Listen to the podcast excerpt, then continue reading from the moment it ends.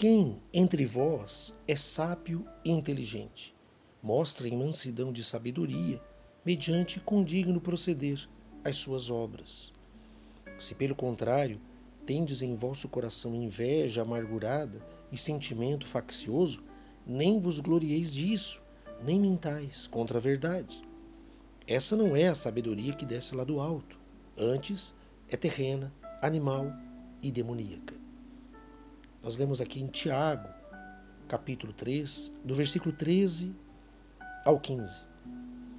A sabedoria se manifesta através do discernimento, do entendimento. Quando nós compreendemos a realidade e agimos com prudência, agimos de uma maneira inteligente, de uma maneira de compreender aquilo e as coisas que estão à nossa volta. Quando a pessoa, por exemplo, ela está focada nas coisas dos outros, através da inveja, através do sentimento de facção, né? de separação, de divisão, isso não é algo positivo. A palavra de Deus diz que nós devemos fazer todas as coisas para edificação e não para divisão.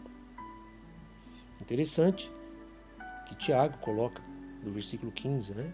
Que essa essa atitude de não manter a sabedoria, de não usar a inteligência, de não usar a razão e deixar apenas que as emoções tomem conta das nossas decisões, das nossas atitudes, na realidade não é a sabedoria que vem de Deus, mas ela é terrena ela é animal e ela é demoníaca. Sabemos que o diabo ele veio para destruir tudo que envolve a vida do ser humano. E os nossos sentimentos, as nossas emoções são coisas que têm relação com a circunstância, e isso faz com que tenhamos atitudes impensadas. Então essa é a sabedoria terrena inclusive animal. O animal ele é irracional. Ele não pensa, ele não dissimula, ele não engana. Um animal ele é o que é. Ele ele age por impulso, pelo instinto da fome, do desejo.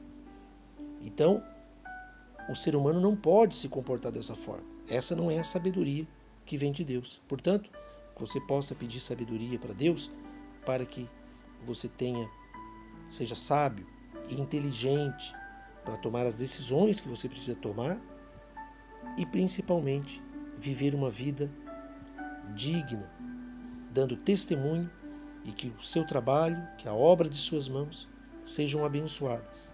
Deus abençoe você e sua família em nome de Jesus.